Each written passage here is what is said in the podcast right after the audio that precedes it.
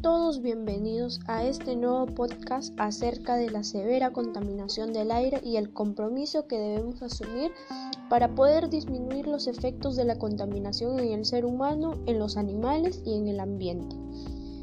Soy Nicole Espinosa Vázquez y me siento contenta de que estén escuchando mi, mi podcast. Comenzamos.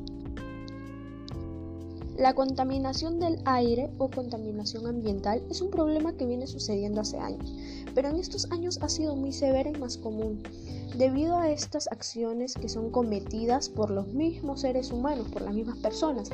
La salud de las personas y de los animales se han visto muy afectadas. Esto también se ha observado mucho en mi comunidad, ya que las personas queman sus basuras o si no las tiran a los ríos, y esos gases que emiten son muy dañinos. También los gases que emiten las fábricas y los carros. Esta contaminación es generada por el mismo origen humano. ¿Y cuál es el efecto en las personas, animales y en el ambiente debido a la contaminación? El efecto es muy grave ya que afectan a las personas, las cuales con el tiempo sufrirán de enfermedades al pulmón, habrían menos vegetación, menos vida humana y pondrían en peligro todo. Entonces, ¿nosotros qué podemos hacer ante esta situación?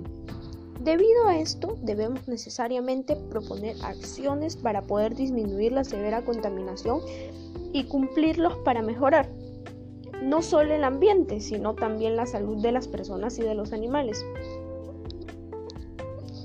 Algunas de estas podrían ser, en vez de usar automóviles, es preferible caminar o manejar bicicleta para trasladarse de un lugar a otro. Así mejoraremos nuestra salud física y evitaremos también la contaminación.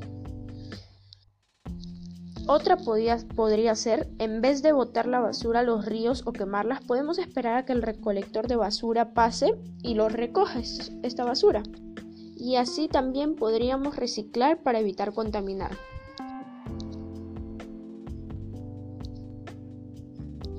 Bueno, para terminar, debemos saber que es muy importante proponer acciones para reducir la contaminación del aire en mi comunidad y en el mundo.